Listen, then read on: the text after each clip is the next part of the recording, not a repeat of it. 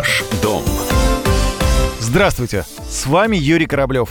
Если честно, я уже и сам жду момента, когда смогу вам сказать, ну вот, дамы и господа, недвижимость подешевела. Все потому, что последние полтора года я только и говорю о росте цен. И вот и на этот раз хочу сообщить, что новостройки в России вновь подорожали. Средняя стоимость первичной недвижимости в России в ноябре составила 75 тысяч рублей за один квадратный метр. Это самый высокий показатель за всю историю. Это данные аналитиков компании Авито недвижимость. Установление очередного рекорда произошло за счет значительной динамики в годовом выражении. Относительно ноября прошлого года новостройки в России подорожали на 12%. Похожие расчеты приводят и в ЦИАН, но отмечают, что темпы роста все же замедлились, говорит руководитель аналитического центра ЦИАН Алексей Попов. Последние 3-4 месяца, как раз, собственно, после полноценного запуска реализации новостроек через эскроу счета, этот рост составляет 1% в месяц, 1,5% в месяц. То есть этот устойчивый рост есть, но он действительно невелик. Сейчас стало выходить больше новых проектов, чем выходило в начале этого года. А, и на рынке появляется больше предложений на ранних стадиях строительства. Проекты, которые реализуются через эскроу счета, они немного дороже. И то, что мы видели в начале года, когда рынок рос на 2, 3, 4 процента в месяц. Вот за счет того, что активизировали застройщики и начали выводить новые проекты, этот рост действительно немножко замедлился.